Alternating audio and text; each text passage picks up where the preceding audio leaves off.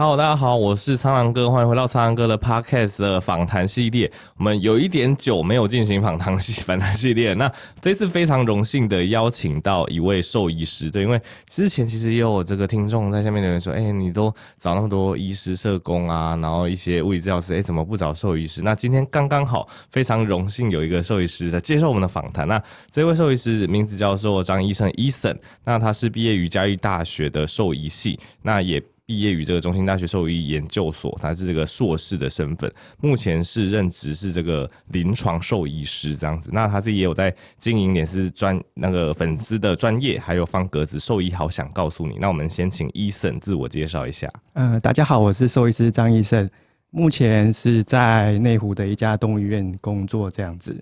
然后我们有在经营一个脸书的粉丝页，叫兽医好想告诉你。那这上面有很多。关于兽医呃兽医的一些卫教啦，或一些薪资，那大家有兴趣的话，也可以上去在呃上面看一下我们写的文章。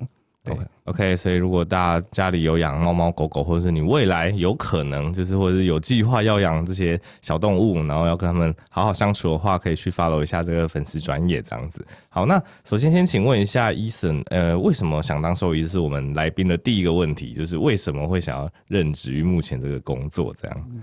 嗯，我想这个跟我从小的呃环境有关系啊，因为我们小呃是住在那个算是比较郊区的地方，那周围基本上都是农田，那小时候就会在农田里面去呃抓一些蝌蚪啊，一些大肚鱼之类回家去养，然后观察他们的生活这样子。嗯、对，那所以小时候就对这些动物动物算是有蛮有兴趣这样，然后一直到念书的时候，其实呃。呃，其实到高中的时候，其实大大概去思考说之后想要做什么工作这样子。那因为刚好就是对生物这个科目比较有兴趣，嗯，然后那时候也刚好在 Discovery 看到一个关于呃兽医的节目这样子。那那时候就想说，哎，好像之后可以把这个工作这个职业当做工作这样子，所以后来才决定念兽医系这样。OK，那现在有后悔吗？嗯，还。还好。还 OK 啦，还 OK OK 好。那其实呃，有些听众，因为我们有些听众是可能是高中生、国高中生，那、嗯、有些他们有可能呃念念一念，发现对自己念的东西不感兴趣，所以还是问一下，如果呃想要成为一个兽医师，然后想要为小动物们服务呃救治他们的话，那目前台湾的管道是什么？嗯，要成为兽医师有一个先决条件，就是一定要是兽医系毕业的啦。嗯哼，那目前台湾有四所大学有大学部的兽医系，那就包括台大、中兴大学、嘉义大学以及屏东科技大学。嗯，那另外亚洲大学他们有有设立学士后兽医系，对，那基本上就是这几个管道。OK，哦，所以其实其实比我想象中少哎，因为因为其实因为我在台大嘛，所以常常都会听到兽医系，我就以为很多大学都有兽医系，所以其实并没有那么多，就对了、嗯。对，其实大概就是这几间这样子。Okay, 然后一样是念完之后，你们会需要考一个就是兽医师的执照考试。对，我们一样要通过国考，然后拿到执照之后才有办法执行这些医疗业务这样子。OK，哎、欸，那我确定一下，兽医师的国考是一次吗？对，就一次一次性的，就是一天考完。然后通过你就是兽医师，然后都是笔试这样子，都是笔试，都是笔试。OK，了解。那兽医系就是，诶，兽医师目前是念五年嘛？对，它是五年制。对，这个比较特别。嗯、那呃，这个也是我后来在填志愿的时候才发现，哎，原来兽医系要念五年这样子，因为一般大学的认知都是以为只要念四年就好这样子。嗯，那兽医系从大一到大五，就是它分别。大概给我们简介一下，大概是会会接触到什么东西？因为有些人可能会对说，诶、欸，那到底是要多么深入去研究呃各个小动物这样子？就从大一到大五的、嗯、做的事情。它嗯、呃，其实跟人的医学系其实整体来说规划会差不多，只是我们年、嗯、年限比较短啦。那大一、大二基本上就是念一些比较呃基础医学的科目，包括解剖啊、呃组织学，还有一些。呃，细菌、病毒、微生物这些的，嗯哼。那到大三、大四之后，就开始接触一些所谓临床或次临床的科目，嗯哼，就是包括一些病理啦、药理、内外科，还有一些呃实验诊断等等。那比较特别是，我们会针对不同的动物去去开设专门的疾病的的的课程啊，包括说一些猪猪、嗯、病啊，或者是禽病，就是包括一些鸡呀，嗯，还有一些还有鱼鱼病，也是我们兽医师在在治疗的一个项目，这样子。嗯哼哼，了解。然后，嗯，然后到大五的时候，就会基本上就是在实习这样子。嗯，对。那一般来说，就会在呃，比如说学校自己的呃教学院，就是各个科室这样去轮诊这样子。嗯，对啊。另外就是可能有时候就会跟着老师到到外面的农场去做做所谓的出诊这样子。OK。了解，哎、欸，那我有，我突然想到一个问题，因为之前也有认识过一些兽医师的朋友，然后他们是说，兽医好像你们训练的时候，主要，呃，应该说主要研究、主要学习的对象都是猫跟狗，是不是？是，都是猫跟狗。那那如果，因为我们现在外面看到很多兽医师，他也会主打说，例如说他专治鸟类、禽类，嗯、或者是呃，例如说你刚刚提到的鱼，那那在你们。本身就 focus 在猫狗的状况下，如果你要再专精另外一种比较可能比较小众的动物的话，嗯、通常你们要怎么去办到？嗯、呃，像你刚刚说的，比如说呃老鼠、兔子、鸟啊这些，嗯、呃，我们兽医会把它称作呃归类野生动物科啦，简称野动这样子。嗯，那一般来说，这个的确是在学校呃课程里面琢磨比较少的地方。那大部分这一类的兽医师可能就是比如说毕业之后可能自己去进修啦，或者是有到。专门看这种所谓野动科的医院去去去工作，累积经验这样子。OK，所以变成这个东西就不是学校里面的管道比较能够专精的，可能就是要额外、嗯。对，学学呃学校会开也是会开这个所谓的野动的的课程啊，不过可能就可能一两个学期就结束了，那其实没有办法 cover 到所有的医疗项目啦。对，okay, 大部分都还是要靠自己。OK，了解。所以以学校临床学的主要还是猫跟狗就对了。嗯，还有一些所谓的一个猪啊，就是所谓经济动物这样子。OK，可以了解。好，那哎、欸，那你们实习的时候是可以自由选择实习的地方吗？还是就是你们？跟着哪一个大学，就是会有相对应的嗯，这个这样子，嗯，这个其实看每个学校自己的的规划，因为像像呃有些有些学校就是基本上就是规定说你只能在学校的的医院轮诊这样子。OK，那有的学校都说，哎，你是可以去跟外外业界的一些动物医院或农场跟他们去接洽实习，这个也都都在他们的课程里面这样子。OK，了解了。那那也请就医生跟我们分享一下，因为兽医呃，其实其实我听过坊间有有有人说兽医是是好好的好好，但大家都会说好就是好赚的意思啊。嗯、有些人说兽医很好，有些人说说兽医不好，然后有些人说其实有也也是有点就是极端，有些人好，有些人不好。嗯、那也请医生跟我们分享一下，你兽医系毕业之后，你的呃一个。临床的一个职业的一个工作内容跟工作形态，就是也也请分跟我们分享一下它的各种出路好了。对，那像我自己是所谓的呃犬猫的兽医师啦，那、那那基本上像这一类就会我们最后叫做是所谓的小动物兽医师。嗯，那他的诊疗的对象就会是一些呃主要是以犬猫啦，或是刚刚说那些野生野动。比如说，嗯、呃，老鼠、兔子等等之类的。嗯哼。那这个的话，工作的的的地点大部分就是，呃，都在所谓一般的那种动物医院这样子。嗯，对。那另外一类的的兽医师，他们我们会叫做大动物兽医师，或者是经济动物兽医师。嗯哼。那他们诊疗的对象就是。呃，在餐桌上会看到那些，比如说呃，猪啊、鸡啊、牛啊等等。嗯哼哼。对，那这一类的话，他们的工作，老实说，我会觉得比较呃更辛苦啦，因为他们其实除了要要呃治疗所谓的动物的疾病之外，他们有时候还要去、嗯、去帮这些所谓的农民去看他们的饲养管理上面有没有什么问题这样子。哦，OK。对，但但是目前来说，其实呃呃台湾的兽医的的分布其实有点。有点极端了，大部分都还是去投入小动物医疗这一块。嗯，对，所以其实大动物这一方面还是蛮缺乏这些资源的。OK，对。然后，嗯，你说。然后另外的话，像是呃，有些可能就不是所谓的呃临床医师，他可能就是在一些公家机关的单位，比如说呃一些县市政府的农业局啊，或动保处。嗯，那主要就是做一些呃行政方面或者是。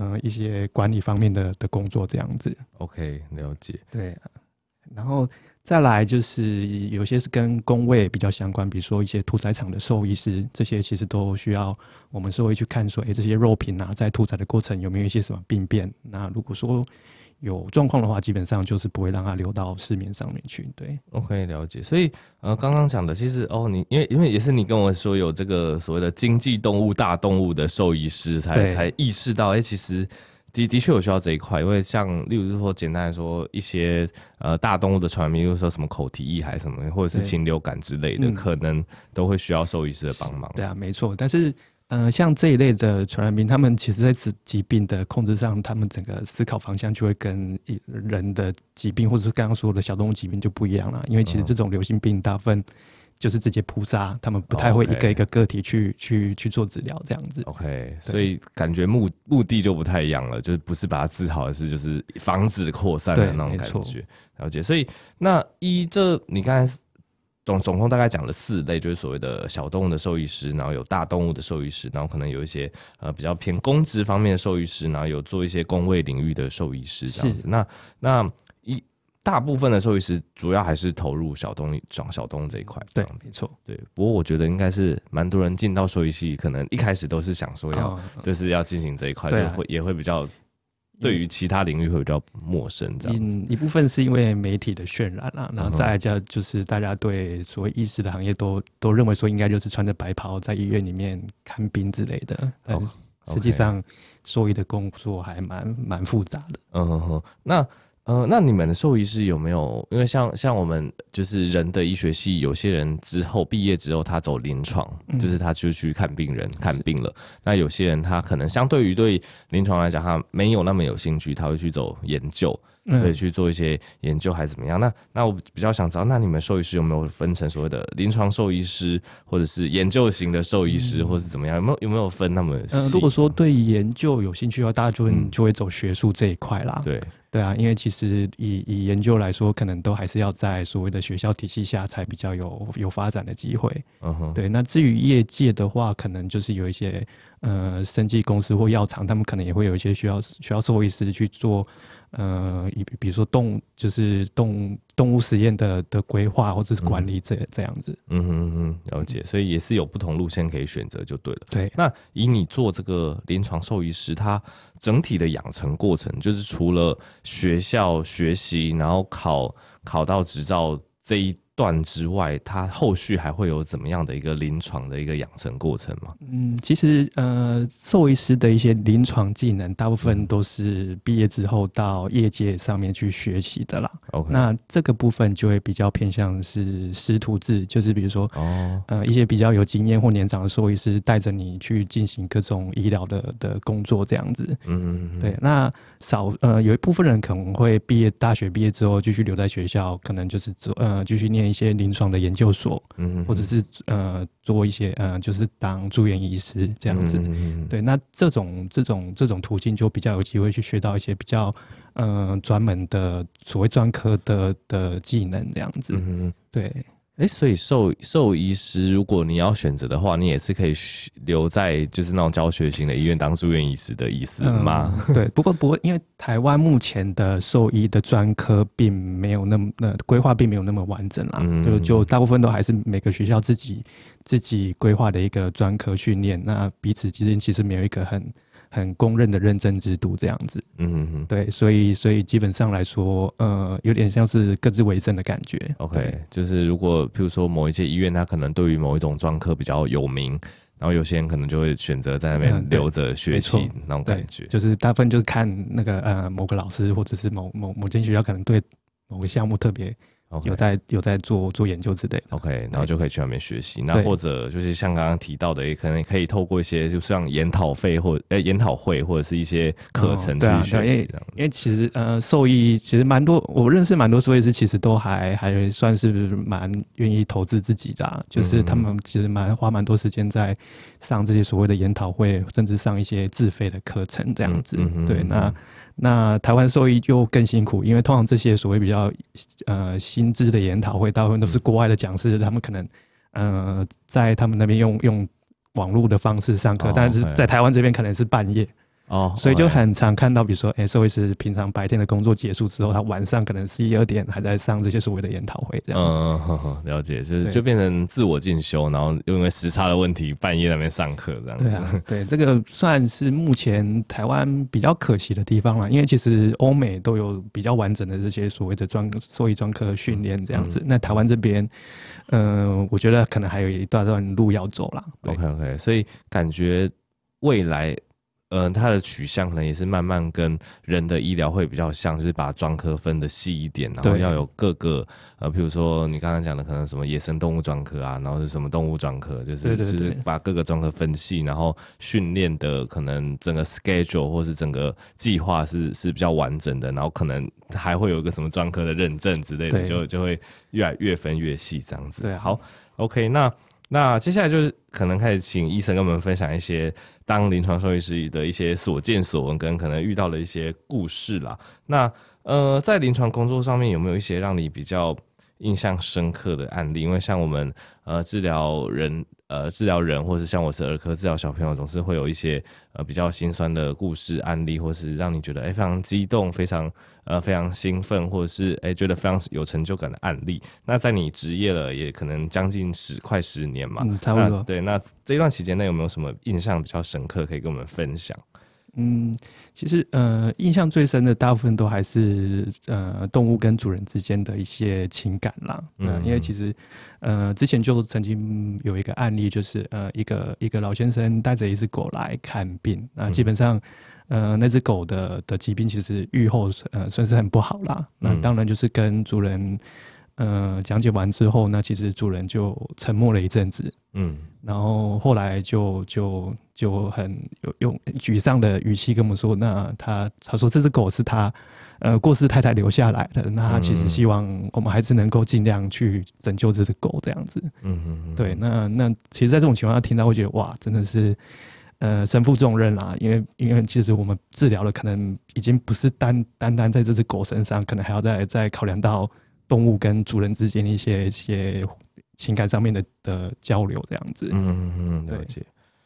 那还有另外一个就是，呃，就是有些主人其实真的是把这个所谓的宠物当做他们的亲人在照顾，这样子。那之前就是碰到有一只猫，那基本上它手术之后，因为那个伤口一直没有办法很顺利愈合，那基本上主人就花了呃很多的金钱，我记得前前后后可能就就将近五五十万。嗯，在这只动物上面，那其实五十万对一嗯、呃、大部分人来说，嗯，虽然说不是。拿不出来的一个项目，但是有些比较老一辈人可能就说：“哇，你你为了一只所谓的动物花这么多钱，其实是不太值得。嗯”对，但但对有些人来说，这个就是他们的家人。嗯嗯，对，了解。哎、欸，这边我也我也有想到一个疑问啊，就是因为像呃大部分的听众应该都知道，就是我们呃人的医生是有健保这部分，然后所以呃健保就应该说，除非你有什么真的比较特别的情况，不然大部分其实你看门诊，就我以人来讲，你看门诊。或是住院，如果没有用到什么比较特殊的药物或是情况的话，嗯，大部分是健保会 cover。所以大概你，比如说你去住同等级，你去住同等级的医院，住 A 医院跟 B 医院，可能你花的钱是差不多的，可能就是一些简简单的自自就是自己的负担这样子。嗯，那以兽医来讲，因为兽医是没有健保，所以兽医算呃另外另外一个概念，就是兽医其实是全自费。那我比较有兴趣的是说，那那兽医你们呃各个地方。对于就是各种治疗的定价会不会差很多？因为我举例来讲，光是就是我们西医，我们因为健保底下没有什么问题，可是我们还是会有一些自费项目。光是那些自费项目的各个医院间的微妙的差距，民众就已经吵到爆了。然后，然后，然后就是，然后政府要用各种的方法去，之前还有说什么要把什么自费医材定上限嘛，就是有一些很荒谬的东西。然后，然后就是不，就是他就不去遵守这个市场机制，我们也是觉得很困扰。那那我想兽医想，我想这方面想要请你分享一下，因为你们你们根本就是没有所谓的就是健保这东西，你们真的是就是全自费。那定价这方面，你们会不会有很大的差异？这样？嗯、呃，其实每个县呃，应该说很多县市的呃兽医师工会，他们有定出一套所谓的兽医呃收费的标准这样子啦。嗯，对。那大部分我们还是以这个框架下去去进行收费这样子。嗯，但的确有些项目是可能没有包含在这个里面，或者真的是它的成本真的真的已经远远超出它上面所规范的价格，那基本上就还是得跟主人那边做说明这样子。OK，你说要跟哪边做说明？呃，跟主人，就是如果说他这个收费其实是不在那个所谓的收费项目上面，哦，就要特别说。对，OK，那以民众。呃，如果譬如说我今天我带着我家的猫，我想要去看医生之类的，那我有什么管道去去做？例如说做比价嘛，看一下哎、欸、哪一间医院其实呃它的价格是比较合理，哪一间其实比较高？有有这个管道吗？还是其实呃我其实大部分就是我刚刚说的说呃一些工会，他们可能网络上有。有查得到那个所谓的收费标准啊，嗯、那另外一个其实现在的事主大部分就是，比如说在一些社团啊，或者一些网络上的管道，嗯，他们去去询问一些有经验的人这样子，嗯、对，那的确不可讳言，呃，兽医师的收呃兽医的收费其实有高有低啦，但那个其实要、嗯、要考虑到每个医院的的成本、人力这些，还有他们的医疗设备，所以其实这个很难去定出一个所谓的标准这样子。了解，好，其实我觉得。回归市场机制某方面来讲，也也不是坏事啊，对，因为例例如说，例如说两间医院设备都一样，但是一个医生比较资浅，然后一个医生非常的资深，然后你说资深的医生收贵一点，好像也没有什么不合理，对，就只要就就只要在合理范围内，我是觉得都 OK。对，好，那刚刚就是医生跟我们分享，呃，比较深刻。那你看是呃讲到就是主人对动物情感这方面嘛，那另外我想反过来就是动物对。主人应该也会有蛮深的情感，嗯，那这方面有没有观察到比较有趣的东西？嗯，这个刚好也是之前我们医院的一个案例啦，就是我们医院其实主要是以所谓的电脑断层跟核磁共振检查为主的医院，嗯，对，所以就有蛮多狗狗会来得了肿瘤的狗狗会来拍电脑断层这样子，嗯，对，然后那个案例就是有一只狗来拍完 CT 之后，就是发现的话，它其实已经。嗯、呃，全身转移的很严重了。嗯，对，那那基本上，嗯、呃，预后就大概可能也也剩没几个月啦。嗯，对，那但这个动物做完检查之后，其实它我们带出去主人面前，它其实看到主人就又又又很开心，就是对着主人这样呃舔啊，或者是就跳到他身上撒娇之类的。嗯，对，那其实看到这一幕就会觉得，嗯、呃。嗯，就是或许它动物不知道自己生病了，这个也是一件好事，因为对动物来说，它它的它的全世界大概就是围绕着主人嗯旋转啦，所以其实只要能够待在主人身边。只要能够这样过一天，他大概就是觉得很满足。他他可能可能也不太 care 自己到底有没有生病这件事情。嗯嗯嗯，对啊，就有听听听过一句话，就是说动物动物都是用自己的一辈子在在陪伴主人。对啊，就是就是我们人类可能可以拥有很多啦，跟比如说有很多的朋友可以到世界各地去玩，嗯、但基本上动物的世界就是围绕着的主人这样子。嗯哼哼，对，所以其实这个部分也要呼吁大家，就是基本上在在决定要饲养动物之前，你可能要先考虑到。能不能照顾这个动物的这些，呃，等于是要考虑能不能照顾它一辈子啦，不然基本上它就是它的生活重心就是放在主人身上。如果说一旦你比如说弃养或干嘛，其实对动物来说都都会是蛮蛮难适应的一件事情。可以了解。那其实因为刚刚也是。提到，因为像猫狗，它们也可能会有一些肿瘤，有时候发现的时候也是会比较晚期的这样子。那那因为我对动物不太不太熟，因为像我们我们我们医学，我们当然就是会推广大家可能要有一些自我检查，或是你可能、嗯、呃像现在呃我们是那个国健署也是有推广说，例如说四五十岁以上，那针对不同癌症，你要每一两年去做一些癌症的定期筛检还是怎么样？那以动物这方面有没有？再推说，例如说针对某些疾病或怎么样，也是可能，比如说狗狗过几岁或者猫猫过几岁，就是要做一些健康检查。目前有这样子的概念吗？嗯，其实这个大呃，其实蛮多医院都会在推的，比如说呃一些年纪大的狗猫啊，他们可能就会建议每年固定安排一些检查。不过这个部分大部分受限都局限在一些，比如说呃抽血检查啦，或者是比如说超音波 X 光之类的。那因为动物目前的医疗没有像人那么精致啦，没有对对于癌症来说没有太多的 marker 可以去靠抽血之类就去做一个筛检。嗯哼，所以其实这部这部分来说，还是一些用一些比较比较传统的方式去做做健检这样子。嗯哼，所以也不会很激进到像人就是用扫什么低剂量电脑断层去看有没有肺癌，或者是我 我嗯，我们的医院是有扫偶尔会接到这一类的的询问电话啦。不过因为其实动物做这些检查比较麻烦的，是他们都要麻醉。OK，对，那对对，风险相对大的。对啊，对。OK，好，那刚刚主要是讲到一些，哎、欸，觉得体体会比较深的，那我相信。呃，不管是人医、兽医，工作上一定会有遇到一些比较难处理的一些事情，对，或者是影响你身心情，影响到你的成功成就感，让你造成挫折。那那以你的这十大概十年的临床工作经验，有没有一些让你特别觉得挫折的一些 case？这样，这个这个就多到数不清了。不过其实大部分主要是分两大类啦。第一个就是碰到弃养的问题，比如说，哎、欸，这只狗生病了，那主人可能。呃，不管是因为付不出医疗费啦，或者他就是单纯就是不想照顾动物，他可能就会直接弃养，就是呃电话都联络不到主人。那这个部分就会比较就是碰到就会很愤慨啦，就是说，哎、欸，怎么可以这么的没有没有没有同情心这样子？嗯、对，这个这个这个是最其中一个比较挫折的地方，这样子。那另外一个就是有些嗯、呃、有些主人会去质疑你的医疗处置，那、嗯、那其实。嗯、呃，大部分就是会这部分就比较需要费心去沟通啦，因为其实有些有些有些饲主他是以人人类医疗的思维在思考动物医疗这件事情，嗯哼，对，但其实人跟动物的医疗上其实呃会有蛮大的差距。举例来说，就是嗯、呃，之前有一个案例是，比如说，哎、欸，有一只狗，它子宫对有子宫蓄脓的问题，对，那这个疾病其实在人很算少见啦，那这就算真的碰到，在人那边可能也大部分会。会用一些抗生素的的治疗方式，但在在动物身上，基本上我们就是把子宫卵巢给给切掉。嗯嗯，对。那有些人就是为为什么只是单纯感染而已，就要把整个器官拿掉，他没有办法接受这样子。嗯嗯，对。就是对于人跟动物，其实可能在实证上或者是处理经验上，还是会有针对可能是类似的疾病，但会有不同的处理方式。那有些有些人就就会不明了这些，就会开始跟你。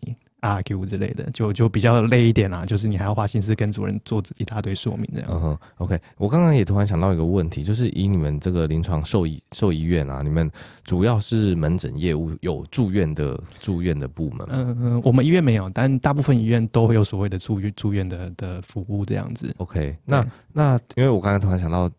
主要是刚刚在讲到一些，就是比如说癌癌症也也是有一些肿瘤的狗狗还是怎么样嘛？那那像呃，就是人类的医人类医院听起来好奇怪，人人类的医院就是就是我们住院，例如说可能会有一些比较呃末期，那比较难，嗯、就是他也没办法治治理了，或者怎么样的一些状况，嗯、然后我们可能就会跟家属。就是谈好，就是一些照顾之后的一些 plan 一些计划，例如说可能会谈到说，那我们以后就舒服为主，我们走安宁路线，是，然后走就是 DNR 就不就不要心肺复苏这样子。嗯、那我在想说，那动物医院就是你刚才讲的，如果比如说有些比较呃疾病严重的狗狗猫猫住院，那是不是也会有 跟跟主人讨论讨论这一部分？也也是会，因为其实。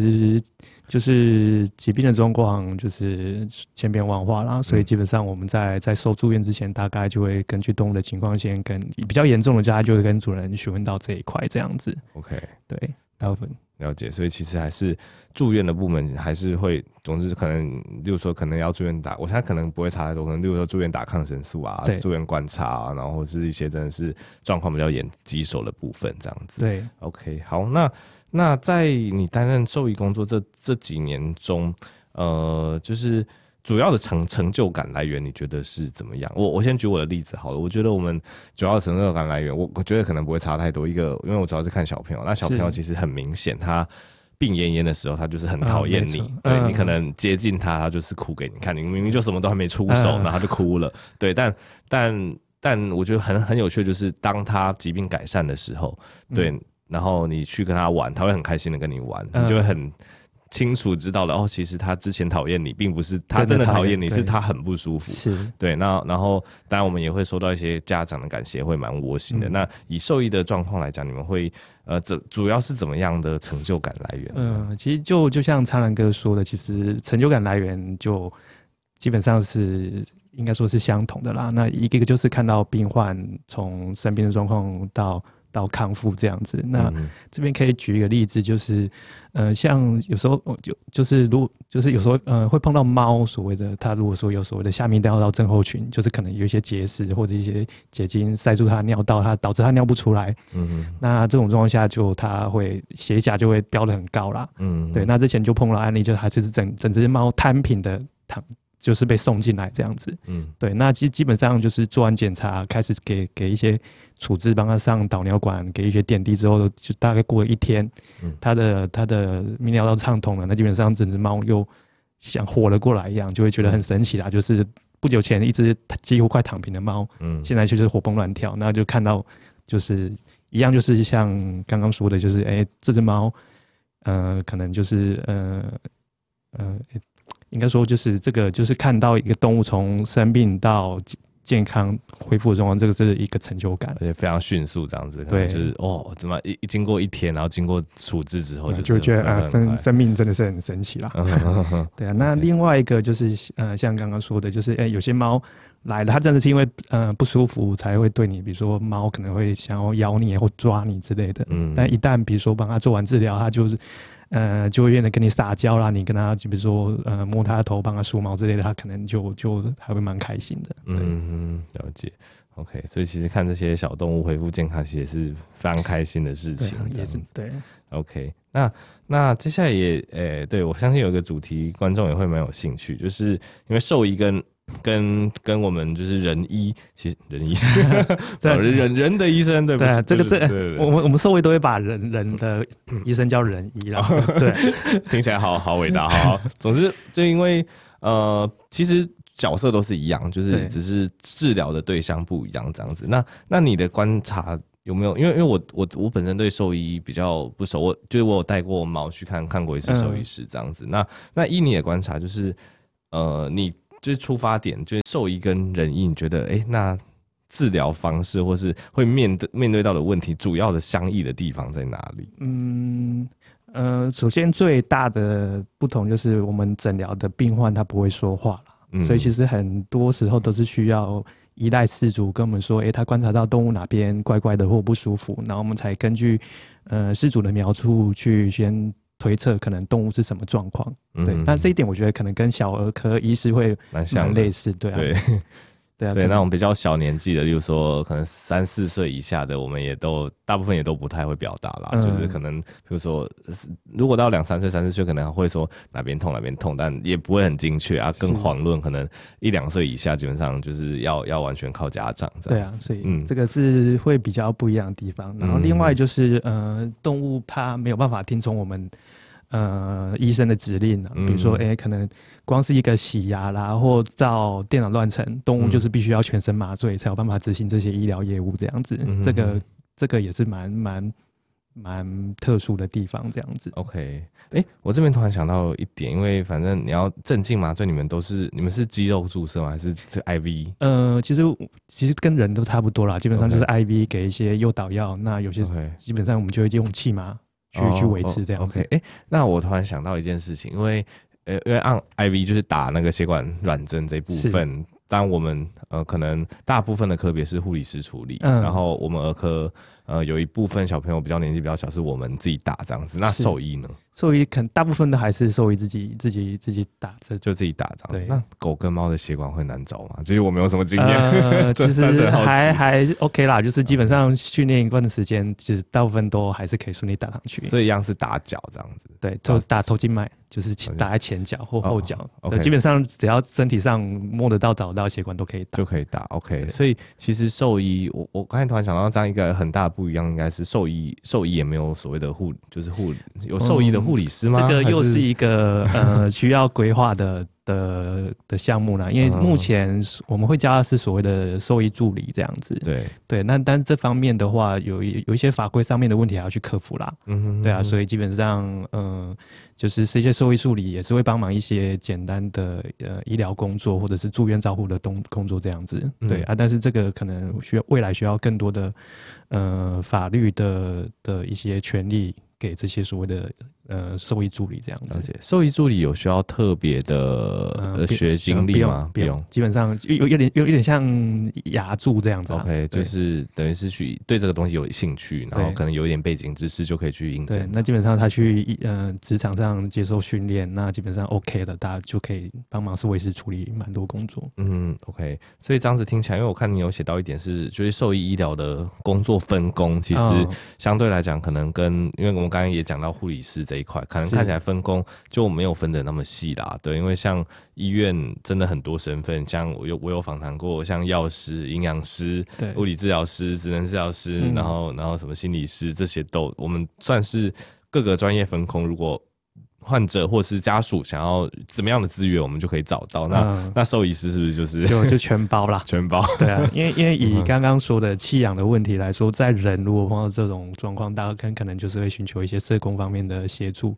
嗯哼，对。但在兽医，大部分都还是要第一，就是初期可能还是要自己先跳下去处理这些啦。然后后续可能当然有一些单位可以做接洽。不过不过说一次在这个过程是一定要。去跳下去处理的，我靠，真的是先身先身身兼多职，对啊，其实嗯蛮杂的啦，就是所谓的工作除了医疗，还要处理一些人情世故之类的，也是很麻烦。对对对，哎，那我刚刚还想到一个，就是药物的使用，因为我之前有听说过，就是因为因为其实大部分用在人类身上的药，嗯，前面都是动物实验嘛，是。对，所以所以我的感觉好像是人类用的药大部分。动物都可以用，是是概念是这样子吗？对对，大概七呃，我觉得有八九成可能都是直接套用人的那边的药物这样。对，然后只是剂量会做一些对啊调整。不过这个又是另外一个故事，因为这个目前还在吵啦，就是关于调剂权的问题。但我觉得这个。呃，兽医跟药师各自有各自的的的的论点啊，我觉得这个没有谁对谁错问题，嗯、就是需要一个完整的制度来规划这一切。OK，啊，我帮听众科普一下，我的理解是，就是目前调剂权在兽医师上面，没错。然后就是药师，就是人类的药师想要争取这一块的调剂权、嗯。对，OK，然后反正各自有各自的理由跟不不是我们这些重点，大家自己去看。对，好，OK，了解。那呃，那。另外一部分是说，你有提到说，受限于一些商业考量或者是技术，就是你们使用的跟人类比起来，就是在动物身上使用的医疗的资源，是不是会比较少一些些？对啊，这个也是就是工作上面会碰到的挫折之一啦。嗯、因为其实呃，以动物的医疗来说，可能会受限于一些呃呃一些医呃商业的成本或者技术上面的的困难。并没有办法像人做的那么那么完整这样子。嗯、那举例来说，就是比如说人如果说有有呃急性肾损伤，可能就是可以用血液透析先去洗肾这样子。对，那动物、嗯、动物也是有，不过相对来说资源就少很多，就是其实没有几家医院在做这件事情。那所以其实之前。Okay. 比如说，在我这之前在中部工作的时候，其实如果说动物碰到这一类的状况，大部分就只能呃看自己动物自己的造化，看能不能挨过这一段时间这样子。哎、哦欸，所以也倒也不会像就是人一样，就是如果这个医院没有这个资源，我们就协助转院啊，或者是怎么样？嗯、呃呃，目前状况是没有没有医院可以转，没有医院可以转，就是就是这个技术在台湾找不到人可以做这样子。哦，OK OK。对，像像等下举例说一些脑外科啦，或一些呃些。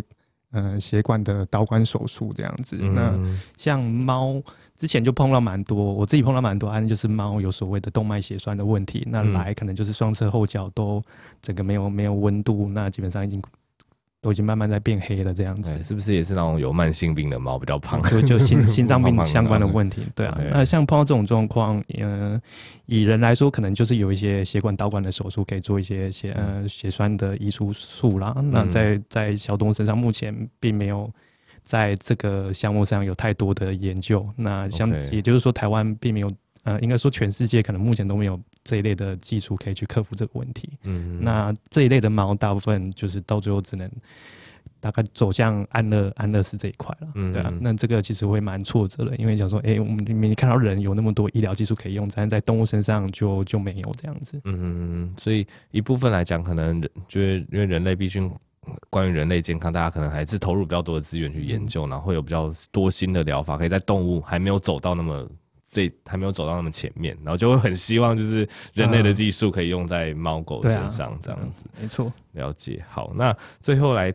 来提一下，哎、欸，我们因为像像我跟医生目前都有在经营一些粉丝专业啊、自媒体的部分。那刚刚提到，哎、嗯欸，那你也有在经营粉专，还有方格子，对，对，这两个也是我目前有在 佛系经营的东西。那那为什么当初会会想要就是经营这个这这这两个专业这样？嗯，就其实这个这个连粉丝专业是我跟我另外一个同学在在在维持的啦。那我再补充一下，叫做兽医好想告诉你，大家可以去搜一下，可以去脸书上面。搜寻。那最开始的出发点就是说，哎、欸，有一些医疗上面的卫教，就是如果说每次失主来都要在诊间应该再跟他讲一次，那这个会花蛮多时间的。嗯，所以就想说把这些卫教的东西就放到网络上，那可能就可以直接叫。饲主自己去看这样子，嗯嗯，对。那另外一个就是，呃，有些时候主人会跟我们传递一些他听来或是看到一些不正确的医疗知识啦，嗯嗯，对啊。那相相信就是唱的歌这个感触应该是蛮深的了。那那我们就想说，哎、欸，可能我们就有必要跟社会大呃有饲养狗猫的的主人去去。做一些比较正确的喂教，帮他们破除一些一些饲养上面的迷失，这样子。嗯嗯 OK，这想法跟我一开始想法还蛮接近。我一开始也想说，就是我才不要，就是每个人人我都讲一样的话，然后就 拍一堆影片，以后就可以叫他们自己看，啊、就很任性哈。对，那呃，最后就是呃，因为我们还是有一些听众是国高中生，或是他也有考虑转系或是转职这样子。嗯、那呃，因为你目前投事的这从事临床兽医已经将近十年的时间，那你对于这一类可能对兽医有兴趣的人，会给他们怎么样的建议？嗯，我会先跟他们说不要当兽医的理由了。好，就就第第一个，我我先我先补充一个笑话，就是就是我我今天。原原本就我跟朋友聊到，就也是兽医师朋友说，哎、欸，我想要我我想要访谈一个兽医师，然后他他就拼命跟我说，要要要要接跟他说要劝退劝退大家不要来当兽医师嘛。我我也是有听听兽医朋友就也有其实有抱怨，但也有一些发展的不错的例子。我想 case by case 啊，就这边听一下你的意见。其实就是看看每个人的接受程度啦。对，那但只是一般来说，大家会觉得说，哎、欸，兽医就是跟一些可爱的动物一起工作啊，上班好像很开心。这样子，但是实际上我们接手动物绝对都是，呃，看起来很惨啦，就是或者是呃病恹恹，完全一点都不可爱的动物这样子。嗯嗯嗯，对啊，所以这个就是必须要先先各些有兴趣的高中生们先先说明一下这样子。嗯嗯，对。那另外一个迷思就是大家可能觉得兽医师的收入会会很高这样子，但是实际上如果说是一般受聘的兽医师的话，其实他的收入大概就跟一般上班族相去不远啦。对啊，所以如果说你是因为喜欢呃喜欢动物，或者是想要赚大钱，要呃来当兽医的话，我觉得这个嗯、呃、就就先先先可以不用考虑了这样子。嗯。那如果那以你看到的例子，如果兽医师又想要有比较好的薪收薪水的话，那那通会会通常是怎么样的一个、嗯、一个一个职位？大部分可能要先，大部分就是自己开业啦。对啊，那.自己开业可能要熬过。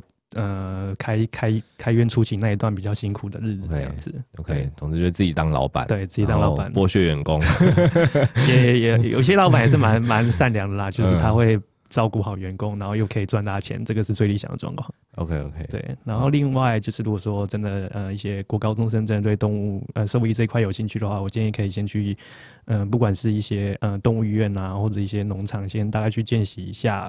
就是看一下兽医到底在做些什么工作，这样子。对，那如果.嗯，我说你你看完之后还没有办法打消你的注意，那你可能就适合念这样的。你刚才讲讲到说，就是看到都是病恹恹的动物，我觉得我儿科也是啦。对，对，因为有些人说小朋友好可爱，小朋友好可爱，可是会带来就是。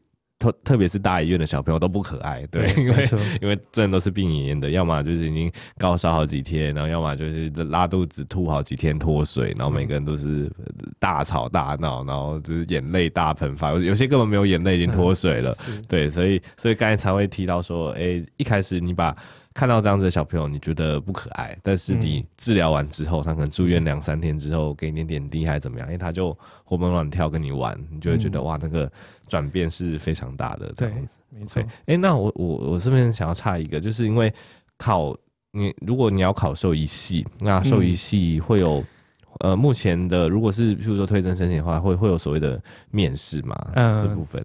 嗯，因为我不是走这个，我是只考进去了，哦、对。但是就我的理解也是有所谓的面试这一关，那他可能他大部分就是一些呃教授直接跟你面谈说，哎、欸，可能一些为什么要读兽医师啦什么之类的。那你会建议说，就是我是不太，因为像 读我们医学，大很多人都会想要去医院当什么志工啊、义工啊，那你会建议就是如果想要读兽医系的学生，就是他们先去。因为你你有提到先去见习或者先去看看嘛，那、嗯、会那会建议他们用什么样的管道？你觉得会有帮助？嗯，可能大部分就是直接跟那个医院做接洽，不管是写信或打电话问这样子。那这.这当然这个就是看每个医院有没有在收这一类的所谓的见习生这样子。嗯哼哼哼，对，可能都还是要自己去找这些。OK，不过不过以我过来人的经验，其实我觉得。呃，拿到不管是哪一张自工证明还是义工证明，我觉得是事小啦。这这件事情并不是最重要的。嗯、我觉得，我觉得重点还是说，你去那个环境看了，然后你会，虽然说你不是第一线去做这件事情的人，可以你至少大概知道一下那个环境，然后看一下那个环境，嗯、看一下那个氛围。我觉得有时候是那个气氛是非常重要的。对对，然后如果你真的是看了，你很明显就。觉得有一股厌恶感或怎么样，那真的是不要太勉强自己。对，对啊，去就是去看了之后，觉得哦，真的就是对于这种比较病恹恹的小动物，你还是有怜悯之心，你还是觉得它们很可爱，还是怎么样，你就可以就继续努力这样子。嗯、对，好，OK。那最后就是请 Eason，呃，还是最后跟我们讲一下目前经营的自媒体，就分享给大家，然后还有还有可以宣传一下相关的东西。嗯，那。就是就是像开头说，目前我们主要是在脸书有进一个叫做“兽医好想告诉你的”粉丝专业这样子，那上面会不定时呃发布一些我们在方格子写的一些卫教文章，那或者是一些关于小动物医疗上面的一些新知啦。那听众如果说有兴趣的话，可以就是帮我们按个赞，或者是到方格子追呃追踪一下我们的的的专栏这样子。嗯嗯嗯。好，OK，那我最后也是帮忙宣传一下方格子的平台，因为我自己也用方格子这个平台。那方格子它，我自己觉得它很棒的一个地方是它都没有广告，对，对，因为对，因为因为譬如说，譬如说你去看脸书，你旁边会看到一堆广告，然后你去一些部落格或者怎么样，它可能也会放广告。但方格子它目前主打的，嗯，怎么感觉好像在方格子的业配啊？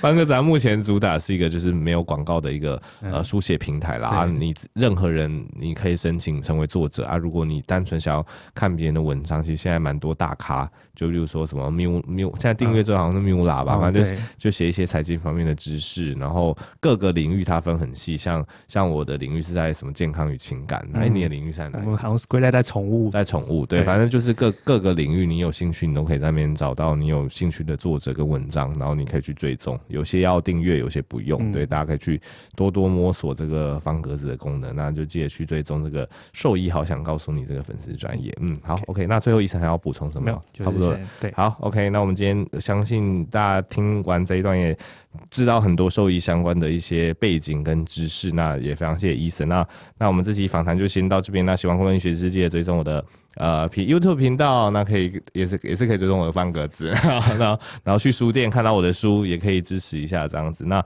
我们就下期 Podcast 再见喽，谢谢，拜拜。拜拜。